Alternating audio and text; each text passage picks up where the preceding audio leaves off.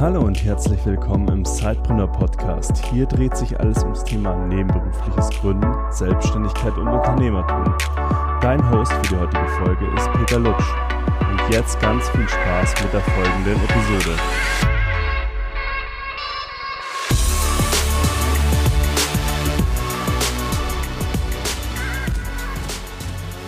Hallo und herzlich willkommen zu einer neuen Folge Sidepreneur Podcast. Ich habe heute einen alten Bekannten hier im Sidepreneur Podcast, denn die Zuhörer, die schon von Anfang an dabei sind, die werden ihn kennen aus der Folge 32.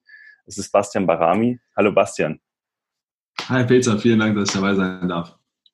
Ja, Bastian, viele kennen dich äh, durch deinen Blog Office Flucht, wo du ja über das Thema ortsunabhängiges Arbeiten sprichst aber bisher eher so mit dem Fokus Amazon FBA. Aber du hast uns heute noch eine andere ganz spannende Geschäftsidee mitgebracht. Und darüber ja. wollen wir heute sprechen. Und vielleicht stellst du dich trotzdem noch mal kurz vor für die, die jetzt noch nicht so lange dabei sind. Ähm, wer bist du eigentlich? Was machst du? Und dann lass uns doch mal äh, so in das Gespräch gehen zu deiner neuen Geschäftsidee. Sehr gern. Ähm, ja, mein Name ist Bastian Barami, ich bin 33 Jahre alt und ich betreibe den Blog officeflucht.de, der ist jetzt mittlerweile drei Jahre alt. Und auf dem Blog geht es halt um allerlei Themen, die mit ortsunabhängigem Arbeiten, mit digitalen Nomadentum zu tun haben und eben insbesondere auch so mit, mit ähm, rechtlichen Dingen und, und Hacks, die man eben als ortsunabhängig Arbeitender ähm, braucht oder einem das Ganze eben so ein bisschen erleichtern.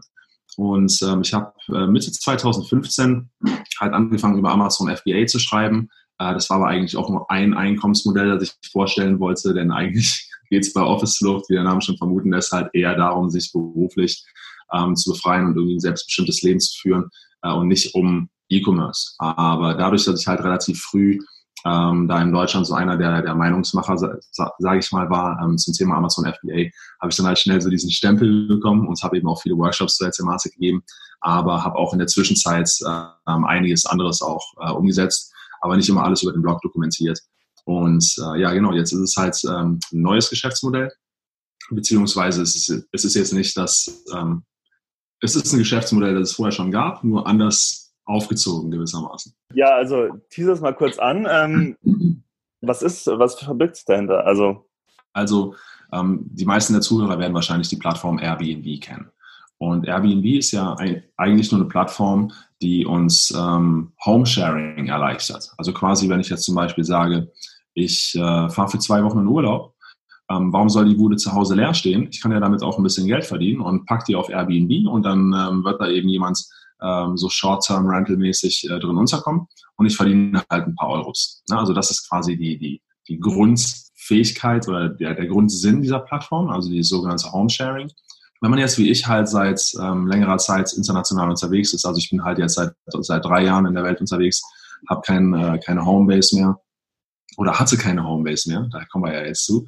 Ähm, und dann verbringt man eben relativ viel Zeit auf Airbnb und sucht halt ständig an neuen Orten, nach neuen Unterkünften und äh, ist da auch oft ein bisschen genervt von, weil es sehr zeitintensiv ist und ganz oft die Apartments auch wirklich nicht so aussehen wie das, was man dann eben gebucht hat. Und wenn man halt jetzt grundsätzlich beim, beim vielen Reisen und von unterwegs arbeiten halt zwangsläufig auch irgendwie mit vielen anderen digitalen Nomaden ähm, Kontakt hat, dann sieht man halt, dass die alle irgendwie so das gleiche Problem haben und dass die ähm, nach einer gewissen Dauer schon irgendwie so das Bedürfnis haben, mal wieder so, ähm, ich sag mal, zu setteln. Aber die wollen halt nicht wieder zurück nach Deutschland gehen und da wieder sesshaft werden, aber irgendwie so eine Form von persönlichem Zuhause, ne, wo man eben persönliche Gegenstände hat, wo man sich einfach einschließen kann und so, wenn es einem auch mal nicht gut geht und man sich einfach wohlfühlt.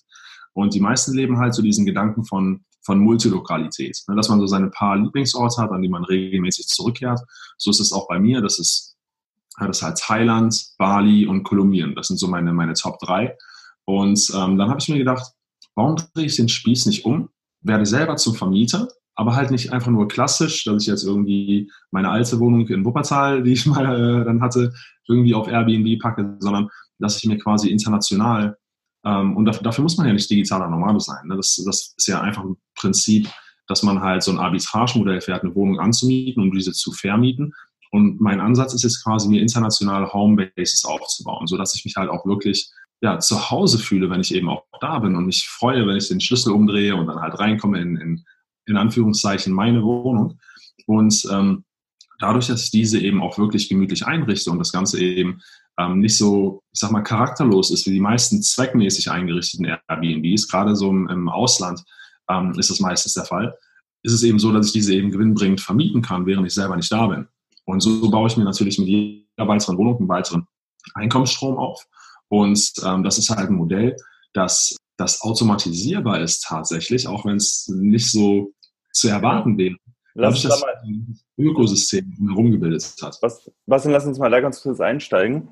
Für mich ist es ja, war das jetzt im ersten Moment äh, schwer vorstellbar, ähm, dass ortsunabhängiges Arbeiten mit äh, festen Airbnb-Wohnungen, ähm, die man verwalten kann, zusammenpasst. Du hast es aber gerade schon angedeutet, da lassen sich Prozesse automatisieren. Ähm, kannst du denn da auch schon mal uns irgendwie erklären, wie kann man einzelne Prozesse automatisieren und vielleicht kannst du uns auch praktisch mal ein, einfach ein Beispiel geben an einem Prozess, wie sich das Ganze eben ausgestalten lässt. Ja, also zum einen muss man natürlich sagen, dass Immobilien ein sehr klassisches Business ähm, ist, wo man davon ausgeht, dass es sehr kapitalintensiv und sehr zeitintensiv und eben ortsgebunden ist. Und das mit Airbnb halt nicht der Fall. Also was ich mache ist, ich miete Long-Term Wohnungen an, also quasi für ein Jahr mindestens. Und ähm, die sollten idealerweise eben auch schon ähm, grundrenoviert sein, so dass ich diese eben ähm, ja, äh, ausstatte, gewissermaßen ähm, Deko-Stuff und ein paar nette Möbel und ne, also dass, dass ich die ähm, selbst möbliere und die, diese eben schön mache. Und der Vorteil dabei, ich erzähle jetzt erstmal ein bisschen was zur, ähm, zu der Art und Weise, wie man das Ganze dann eben passiv betreiben kann. Ähm, es hat sich halt dadurch, dass Airbnb eine immer ähm, beliebtere ähm, Plattform wird und, und global einfach immer ver verbreiteter in, in mehr und mehr Ländern eben auch ähm, live geht, hat sich so ein ganzes Ökosystem halt um, um diese Plattform gebildet anhand von, von Tools, von Dienstleistungen, Apps und dergleichen.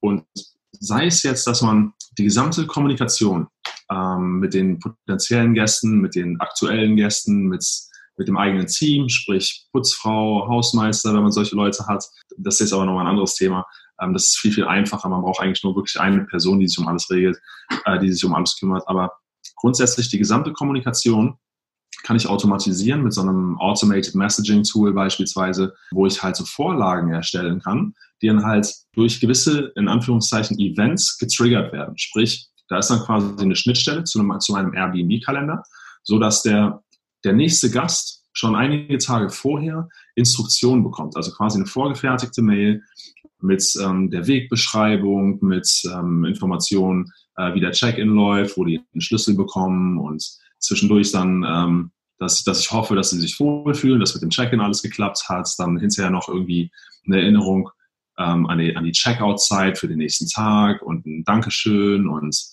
also wirklich alles an Kommunikation und dann zum Beispiel auch basierend auf dem Airbnb-Kalender Push-Notifications, die halt automatisch zum Beispiel an die Reinigungskraft gehen, wenn jemand ausgecheckt hat, ohne dass ich das jetzt selber anstoßen muss. Ne? Und das geht auch weiter über die, die Schlüsselübergabe, über ja, die gesamte Reinigung, über ähm, haufenweise weitere Prozesse, die man halt optional noch implementieren kann, aber, es, aber nicht müsste. Also man kann das Ganze halt wirklich ortsunabhängig und zu, zu ich würde sagen, 90 Prozent passiv betreiben. Also ich verbringe halt zum Beispiel mit einem Apartment pro Woche buchstäblich nicht mehr als zehn Minuten und das deckt eigentlich nur die Nachrichten ab, die ich jetzt nicht durch Vorlagen aus den Automated Messaging Tools äh, abdecken konnte. Wenn jetzt eben mal was Konkretes kommt, ne, dass, äh, dass da mal gefragt wird, wie, ähm, ja, wir haben unseren Honeymoon und ähm, gibt es da irgendwie ein ganz tolles Restaurant, das du empfehlen könntest oder so. Das kann halt manchmal auch vorkommen. Aber für solche Fälle ist es ja auch kein großes, sich beispielsweise eine VA oder sowas anzuschaffen, die dann halt ähm, so viel auf diese kleineren Sachen, die ich selber auch nur durch Google regeln könnte, ähm, diese dann eben für mich beantwortet. Okay. Und hast du ähm, in deiner Erfahrung jetzt, bist du da schon mit Problemen äh, ja, in Verbindung gekommen, was äh, so Wohnungsanmieten und Untervermieten angeht, in Berührung gekommen? Oder war das bisher bei dir kein Problem? Also ich kenne es ja hier aus Deutschland, dass manche Gemeinden eben sagen, ja, wir wollen dieses Airbnb-Konzept gar nicht bei uns haben. Mhm. Kannst du da vielleicht noch was dazu sagen? Also ich selbst habe noch keine Probleme damit gehabt. Ich höre natürlich, aber ich lese und höre natürlich auch von, von solchen Geschichten. Ähm, das Problem dabei ist aber eigentlich, dass die Leute sich halt einfach nicht an die, an die Regelungen ihrer, ihrer Kommunen halten. Also es gibt natürlich gewisse Städte, in denen, ähm, in denen es gewisse Einschränkungen gibt. Berlin war da halt so das, das große Beispiel, ne, dass man in Berlin ähm, aufgrund von, von ähm, ja, sogenannter Zweckentfremdung ähm, die Wohnung halt nicht äh, vermieten durfte, beziehungsweise nur 60 Tage pro Kalenderjahr. Aber das wurde jetzt wieder rückgängig gemacht und zwar seit dem 1. Mai, seit zwei Tagen, ist es möglich, eben die, also den Erstwohnsitz, darum geht es ja. Eine Zweckentfremdung ist ja quasi bewusst Wohnungen anzumieten, die ich dann jetzt eben weiter vermiete. Ne? Und das haben viele Leute halt im großen Stil gemacht. Und da lag das Problem. Aber deinen Erstwohnsitz kannst du jetzt seit 1.5. in Berlin auch wieder uneingeschränkt äh, untervermieten. Aber es gibt, es gibt halt wirklich nicht viele Städte, ähm, insbesondere global gesehen, wenn man das global aufziehen möchte, in denen es so, so strenge Regularien gibt. Ne? In Deutschland sind das halt Berlin, Hamburg und München. Und ähm, ich glaube, in Dortmund gab es jetzt noch einen Beschluss, warum auch immer Dortmund, aber ähm, jedenfalls gibt es ja immer noch genügend Orte allein in Deutschland, in denen es halt diese Regularien nicht gibt. Und der Vorteil ist natürlich, dass wenn ich halt auch, auch wirklich nur miete und weil die meisten Leute, die mit Immobilien anfangen, die denken ja, okay, ich brauche jetzt irgendwie, keine Ahnung, äh, mindestens 100.000 Euro unterm Kopfkissen liegen, um eine Immobilie zu kaufen und diese dann halt mit der Zeit, äh, ja, wieder, das, das Geld wieder reinzubringen. Aber das ist eigentlich ein total schlechter Ansatz meiner Meinung nach, weil gerade jetzt mit sowas wie Airbnb und auch mit der Art und Weise, wie ich das betreiben möchte, ich möchte ja gar nicht an einen Ort gebunden sein. Deshalb mache ich das Ganze auf diese Art und Weise, um eben erstens flexibel zu bleiben. Und so ist es dann zum Beispiel auch nicht ähm, so schlimm, wenn es jetzt zum Beispiel irgendeine Veränderung gibt. Die, die tritt ja in der Regel auch nicht von einem auf den anderen Tag in Kraft. Ne? So dass ich dann eben weiß, okay, für das nächste Jahr werde ich diese Wohnung dann zum Beispiel nicht mehr anbieten. Aber bisher ist, wie gesagt, in, in, in äh, dieserlei Hinsicht mir, äh, mir überhaupt nichts passiert. Ich denke, dass wenn ich jetzt zum Beispiel das Kapital hätte, um eine Wohnung zu kaufen, dann wäre es für mich trotzdem nicht die richtige Entscheidung, jetzt diese ähm, 100.000 Euro zum Beispiel ähm, in eine Wohnung zu stecken, wo ich dann doch wieder an einen Ort gebunden bin, wo das gleiche Problem wieder aufkommen könnte, ne, mit, mit äh, irgendwie Veränderung von, von äh, Richtlinien. Und das ja viel, viel länger dauert, bis ich überhaupt wieder Break-Even bin durch, die, ähm, durch die Einnahmen in dieser einen Wohnung. Wohingegen, wenn ich jetzt dieses Geld hätte, und das braucht man halt auch definitiv nicht, äh, um zu starten, ja, ähm, kann ich aber stattdessen einen größeren Cashflow aufbauen, indem ich halt direkt mehrere Airbnbs aufbaue und die generieren ja direkt Geld, ne? statt dass ich halt erstmal so viel äh, an einem Standort ähm, gebunden habe. Jetzt ist ja bei dir das aus dem persönlichen ja, Problem entstanden, dass du gesagt hast, hast du eingangs gesagt, du wolltest äh, verschiedene Homebases haben, wo du auch zurückkommen kannst und in der Zwischenzeit so das eben, um ein zusätzliches Einkommen zu erzielen. Jetzt könnte man sich dem Thema natürlich auch strategisch nähern, noch anders nähern und sagen, okay, ich ähm, miete gezielt an bestimmten Orten Wohnungen, weil da lohnt es sich besonders. Kannst genau. du da noch irgendwie sagen, was sind so Grundvoraussetzungen, wo macht denn das überhaupt Sinn, ähm, vielleicht so eine Wohnung anzumieten und wieder unter zu vermieten? Genau. Also genau das ist ja jetzt das Ziel. Die, die ursprüngliche Idee war eben mehr so basierend auf diesem Gedanken der Multilokalität. Aber jetzt bin ich eben dabei, das Ganze auch wirklich groß zu skalieren. Also mein Ziel ist halt auch wirklich im kommenden Jahr schon so meine 30 Wohnungen damit aufzubauen. Und ähm, da ist es dann natürlich so, dass man da strategisch vorgehen sollte. Also erstens möchte ich ungern in einer Stadt mehrere Wohnungen haben, ne? entsprechend dessen, dass es eben immer mal, also ich mal selten den Teufel an die Wand und ich denke auch immer, ähm, um Probleme kann ich mich kümmern, wenn sie auftauchen, da bin ich vielleicht ein bisschen äh, anti-deutsch oder so, aber grundsätzlich möchte ich halt nicht alle Eier in einem Korb haben, sag ich mal. Ne? Und ich finde es eben auch reizvoller, so ein globales Netz eben zu haben. Und ähm, was natürlich wichtig ist, ist Lage. Ganz klar. Und man kann ja auch jederzeit über den Airbnb-Markt selbst, über, den, über die Plattform selbst. Ähm, aber es gibt eben auch ein total krasses Tool, das ist alles für einen viel, viel äh, akribischer erledigt. Aber so eine Konkurrenzrecherche und so eine Marktrecherche zu sehen, was, was kann ich denn pro Nacht im Schnitt überhaupt auf Airbnb in der und der Region ähm, äh, einnehmen? Oder beispielsweise, wenn ich jetzt sage, okay, ich möchte jetzt unbedingt nach keine Ahnung, ähm, Medellin in Kolumbien, ja, dann habe ich ja in den Suchergebnissen bei Airbnb, habe ich auf der rechten Seite so eine Google Maps Integration. Und da kann ich ja immer reinklicken und, und mir die Nachbarschaften anschauen und sehe dann ja zum Beispiel ähm, da schon die Preise aufpoppen und kann da auch schon leicht sehen, welche Nachbarschaft ist denn so die, die am lukrativsten ist. Ähm, aber dafür gibt es eben auch ein Tool, ähm, das ist halt unglaublich, das, das spuckt einem aus Saisonalität, in welchem Viertel das Ganze am lukrativsten ist, welche Art von Unterkunft wird am meisten gebucht, wie viele Zimmer, Ähm, also das, das, das kann alles. Das ist der Wahnsinn. Also mittlerweile gibt es halt wirklich ähm, so krasse Tools um, um dieses ganze Thema drumherum, weil Airbnb grundsätzlich halt so in den Staaten zum Beispiel schon länger ein Thema ist. Ne, genauso wie das damals mit Amazon FBA war. Da habe ich halt auch ähm, im amerikanischen Raum mich so angelesen, aber es gab halt nichts entsprechendes für Deutschland und dann muss man halt einiges eben auf Deutschland auch ummünzen, ne? weil eben Bestimmungen teilweise anders sind und manche Tools eben auch in, in Deutschland einfach nicht funktionieren. Okay. Ja, unsere Hörer sind ja eher so nebenberufliche Unternehmer und Selbstständige, jetzt nicht unbedingt ortsunabhängige, aber kannst du dir mhm. in dem Bezug auch vorstellen, dass dieses äh, Business neben zum Beispiel Angestelltenverhältnis gut machbar ist? Unbedingt. Also das, das ist tatsächlich auch ähm, eins der, der, der Hauptbenefits an diesem Modell, weil, weil man halt wirklich, sobald diese Wohnung steht, also ich habe zum Beispiel ähm, die Wohnung, die ich in, in Thailand aufgemacht habe, äh, als letztes, die habe ich halt innerhalb von zweieinhalb Wochen habe ich die eingerichtet. Ja, die war halt schon renoviert und ich bin halt echt mit dem Roller durch die Gegend gefahren und habe halt verschiedenste Sachen mir angeschaut, sowas passt gut zur Einrichtung und dies und das. Aber es gibt ja sogar auch Einrichtungsservices. Ne? Also man muss ja nicht mal das selbst machen.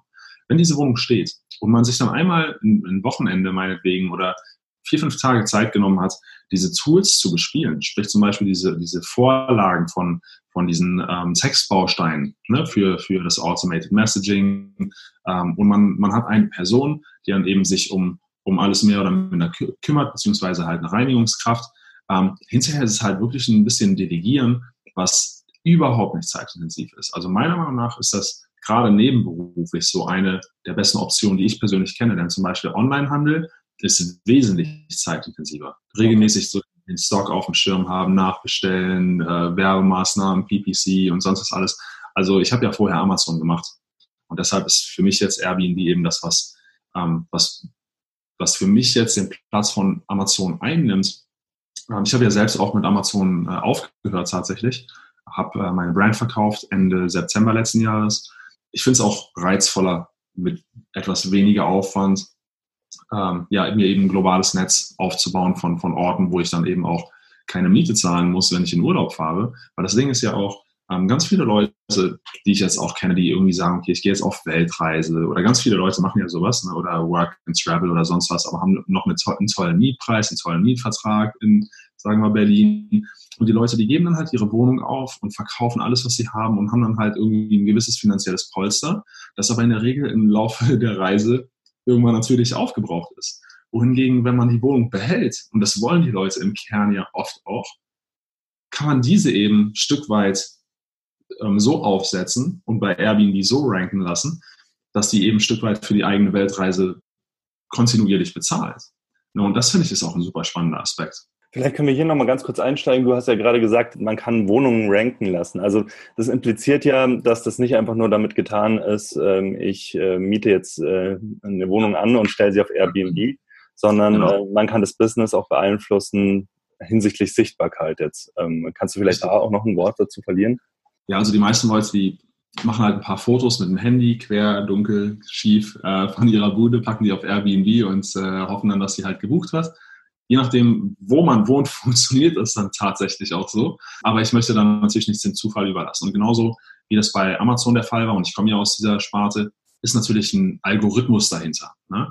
Und so ein Algorithmus, den muss man natürlich auch so ein bisschen ähm, bezirzen, sag ich mal. Und dementsprechend kommt es da, da natürlich intensiv drauf an, ähm, explizit drauf an, wie man das Listing gestaltet, was man alles ausfüllt, wie viele Blanks, also wie viele Leer Stellen oder unausgefüllte Sachen sind halt in einem Listing noch drin. Dann sowas wie eine Response Rate, ne? dass man ähm, von Airbnb in den Rankings bevorzugt wird, wenn man da halt eben so schnell wie möglich auf Nachrichten antwortet. Und das zum Beispiel halt durch mein Automated Messaging gegeben, dass ich da halt ähm, jedes Mal unter einer Minute ohne irgendwas zu tun und halt antworte. Und das sieht der Algorithmus natürlich sehr, sehr gern. Dann hat man natürlich noch ähm, so Gütesiegel, sag ich mal, oder sowas wie ein, wie ein Abzeichen des sogenannten Superhosts. Ne? Um Superhost zu werden, muss man halt im laufenden Kalenderjahr zehn abgeschlossene Stays haben, ähm, eine gewisse Anforderung an Bewertungen etc. Und ähm, das habe ich halt dadurch, dass ich ähm, von der Sichtbarkeit her so ein gutes Ranking hatte. Beispielsweise macht es auch total Sinn, wenn man jetzt eine Airbnb aufgesetzt hat, die über Facebook zu teilen, dass die ganzen anderen Freunde, wenn man jetzt einfach sagt, okay, hey, ich bin jetzt bei Airbnb, hier schaut mal mein Apartment an und so, alles neugierig. alle klicken drauf und das externer Traffic und das in, in, dem, in der Hinsicht anders als bei Amazon, da ist einfach ein gutes Zeichen, wenn externer Traffic draufkommt, auch wenn hinterher nicht gebucht wird. Das ist bei Amazon zum Beispiel anders. Ähm, aber so pusht man halt temporär super gut das Listing und wenn dann halt gebucht wird und die Leute halt Bewertungen hinterlassen, ähm, was generell bei Airbnb auch viel häufiger der Fall ist, weil ähm, man bekommt immer eine Benachrichtigung als, äh, als Gast. Wenn ich, ne, wenn ich als Host eine Bewertung hinterlassen habe, dann kann der Gast diese nur lesen. Da steht dann in der E-Mail quasi, find out what Bastian had to say about you. Ne? Und deshalb, die können das halt nur lesen, wenn die selber eine Bewertung hinterlassen. Deshalb ist es immer so ein bisschen getriggert und die Leute hinterlassen halt relativ häufig eben auch Bewertungen. Und so wird man eben ziemlich schnell Superhost. Und wenn man Superhost ist, ist es sowas wie ein, wie so ein ähm, Social Proof, sage ich mal. Die Leute buchen einfach mehr dort und man wird nochmal besser gerankt. Und ja, da spielen noch, noch ein paar andere Faktoren mit rein. Ähm, aber da ist natürlich mein Fokus, das eben so ähm, professionell und so, so strategisch wie möglich eben aufzuziehen. Für mich klingt das natürlich sehr spannend als Online-Marketing-Guy. Du hast es eben, du hast ja vorher Amazon quasi auch als Suchmaschine begriffen, hast da rausgefunden, wie funktioniert der Algorithmus, wie, wie muss ich meine Listings gestalten, damit es funktioniert. Jetzt hast du dir die mhm. neue Plattform genommen, was eben auch eigentlich nur eine Plattform ist, Airbnb, kann man auch als Suchmaschine ähm, benutzen quasi und hast da den Algorithmus geknackt, so für dich, ähm, dass du weißt, was funktioniert gut und was funktioniert nicht gut. Und jetzt äh, baust du darauf dein Business auf. Vielleicht nochmal festzuhalten, also wir haben ein Businesskonzept, das ähm, nicht sonderlich zeitintensiv ist und im Vergleich zu E-Commerce auch ähm, weniger risikoreich. Ja. Du hattest ja auch schon angedeutet, dass die Marge trotzdem ähm, auch, was man damit verdienen kann, ganz interessant sein könnte. Ja, auf jeden ähm, Fall. Und jetzt würde ich gerne noch von dir, so, wir nähern uns so ein bisschen dem Ende des Interviews, dann würde ich gerne noch, wenn ich jetzt mit von dir wissen, wenn ich jetzt mit äh, diesem Business-Konzept starten möchte, gibt es so drei ähm, Tipps oder drei Grundlagen, die du jedem mit äh, auf den Weg geben äh, möchtest, ja, die man auf jeden Fall nicht äh, außen vor lassen sollte?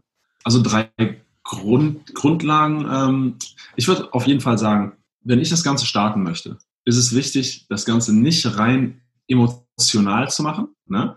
Ähm, weil wenn ich jetzt, also entweder ich sage, okay, ich bin jetzt emotional getrieben, da ist dieser Ort irgendwo in äh, Venezuela, ja, den ich total liebe, ein kleines Fischerdorf, da würde ich un unheimlich gerne eine Homebase haben. Ne? Das ist aber unwahrscheinlich, dass ich diese gewinnbringend vermieten kann, wenn ich selber nicht da bin. Also ich versuche das schon, ähm, so, so, also so eine Balance zu halten zwischen unternehmerisch und emotional. Ne? Also, dass ich quasi sage, okay, ich mache das an Orten, wo ich selber auch eine Homebase haben möchte, aber ich möchte, dass diese sich nicht nur selbst trägt, wenn ich nicht da bin, sondern dass diese mir Geld generiert. Ne? Und deshalb mache ich das eben nur an Orten, wo ich halt zweieinhalb bis dreimal so viel Umsatz ähm, des Grundpreises auf jeden Fall machen werde, ne? weil meine Auslastung, die liegt halt im Schnitt bei 90 Prozent und das eben basierend auf diesen ganzen ähm, Suchmaschinen äh, gedöns, sag ich mal, dass ich dann eben mache. Ähm, für mich ist es einfach wichtig, dass sich die ganze Sache eben auch lohnt. Ne? Ich baue das eben als Income Stream auf man muss dann eben auch sagen, also ein zweiter Faktor wäre meiner Meinung nach, dass man äh, das Ganze trotzdem auch wirtschaftlich einrichtet. Klar, es gibt gewisse Dinge, die findet man schön, die möchte man unbedingt haben, aber das Ganze sollte schon auch irgendwie zweckmäßig sein. Was für mich dann aber trotzdem ähm, überdurchschnittlich zweckmäßig ist, ist, dass ich nicht irgendwie ähm, eine, eine Dose Nest Kaffee dahinstelle, so Instant-Kaffee, sondern ich habe zum Beispiel eine vernünftige, so eine kleine Siebträger-Kaffeemaschine und so da stehen. Und das finden die Leute dann halt geil, ne? Weil das haben die meisten Airbnbs nicht. Oder dass ich halt auf dem Fernseher Netflix installiert habe. Ne? Der Account, der kostet halt einen Zehner im Monat. Aber wenn die Leute halt zwei, zwei Wohnungen sehen, die gleichermaßen nett eingerichtet sind, die kosten das Gleiche, ja, dann nehmen die Leute die, wo die abends auf der Couch noch ein bisschen Netflix gucken können. Auch wenn sie es vielleicht hinterher gar nicht nutzen. Aber das sind halt so diese kleinen Stellschrauben. Ne? Also, dass ich mir quasi ähm, genau, an dritter Stelle würde ich sagen, dass man unbedingt ja, eine, eine ausgiebige Konkurrenzrecherche machen sollte auf Airbnb. Ich meine, das ist ja super einfach. Ne? Man schaut einfach in dieser Google Maps Integration die, die Nachbarschaft an, je nachdem, wo diese Nachbarschaft dann ist. Entweder habe ich eben schon eine Wohnung da oder ich möchte dort eben was einrichten äh, oder anmieten. Dass ich dann eben schaue, okay, wie sind diese denn aufgestellt? Genauso wie das auch bei Amazon mit Produktkonkurrenzrecherche der Fall wäre. Ne? Wie sehen die Bewertungen aus? Was steht da Positives drin? Was steht da Negatives drin? Also wirklich eine extensive Recherche, um eben zu schauen, wo habe ich denn mein Differenzierungs- und mein Verbesserungspotenzial? Ich glaube, jetzt haben wir auch die drei Tipps zusammen. Ähm, ich glaube, das ist schon mal eine sehr gute Grundlage. Aber du hast ja auch in dem Gespräch jetzt schon angedeutet, also es gibt einen Haufen Tools und ähm, auch viele Sachen, die man beachten kann, um das halt äh, wirklich erfolgreich zu machen. Ich kann mir gut vorstellen, dass einige von den Zuhörern auch gerne mehr noch davon erfahren möchten. Wie, ähm, wie kann man das und ähm, wie kannst auch vielleicht du sie dabei unterstützen? Ähm, also ich habe bisher über Office Flucht jetzt noch ähm, nichts in äh, der Hinsicht geschrieben. Aber jetzt immer, wenn ich äh, unterwegs war und über das Thema gesprochen habe, waren die Leute halt ziemlich interessiert und deshalb habe ich jetzt ähm, für den 24.05. um 19 äh, Uhr habe ich ein Webinar angesetzt. Da gehe ich halt ein bisschen mehr in die Thematik rein und, und zeige da ein bisschen mehr so aus dem äh, Hinterbereich, sag ich mal, von, von Airbnb und äh, ein paar der Tools. Und ähm, ja, da freue ich mich auf jeden Fall, wenn so viele Leute wie möglich da vorbeischauen und ähm, weiß noch nicht genau, ob ich das Webinar jetzt mehrfach äh, laufen lassen werde. Eventuell müsste man dann hinterher hier in den Show Notes mal über den Link schauen, aber fest angesetzt ist es auf jeden Fall der ähm, 24.05., das ist ein Donnerstag um 19 Uhr. Okay, cool. Dann packen wir auf jeden Fall den Link dazu in die Show Notes. Ähm, und ich denke mal, ich werde auch mal vorbeischauen in dem Webinar, es klingt wirklich sehr, sehr spannend. Ähm, ja, dann, was denn, wenn wenn man sich jetzt mit dir noch connecten möchte, ähm, wie kann man das im Netz? Also man kann ähm, über die Office-Flucht-Seite auch einfach übers Kontaktfeld äh, mir eine E-Mail schreiben oder ähm, halt an bastian.officeflucht.de ähm, oder über Instagram kann man mich auch anschreiben, da heißt ja auch einfach äh, Office-Flucht. Und ähm, ja, wenn ein paar Fragen, wenn es ein paar Fragen gibt zu dem Thema allgemein oder äh, keine Ahnung, man findet den Webinar-Link nicht oder was auch immer, äh, freue mich auf jeden Fall auf, äh, auf Nachrichten und gebe auch gern äh, Auskunft. Ja, super. Dann, Bastian, vielen Dank, dass du dir heute die Zeit genommen hast und uns dieses äh, spannende Geschäftsmodell schon mal vorgestellt hast. Wir werden auf jeden Fall dieses Webinar nochmal in die Show Notes packen, also schaut euch das unbedingt mal an. Und ja, bis zur nächsten Folge. Tschüss. Tschüss.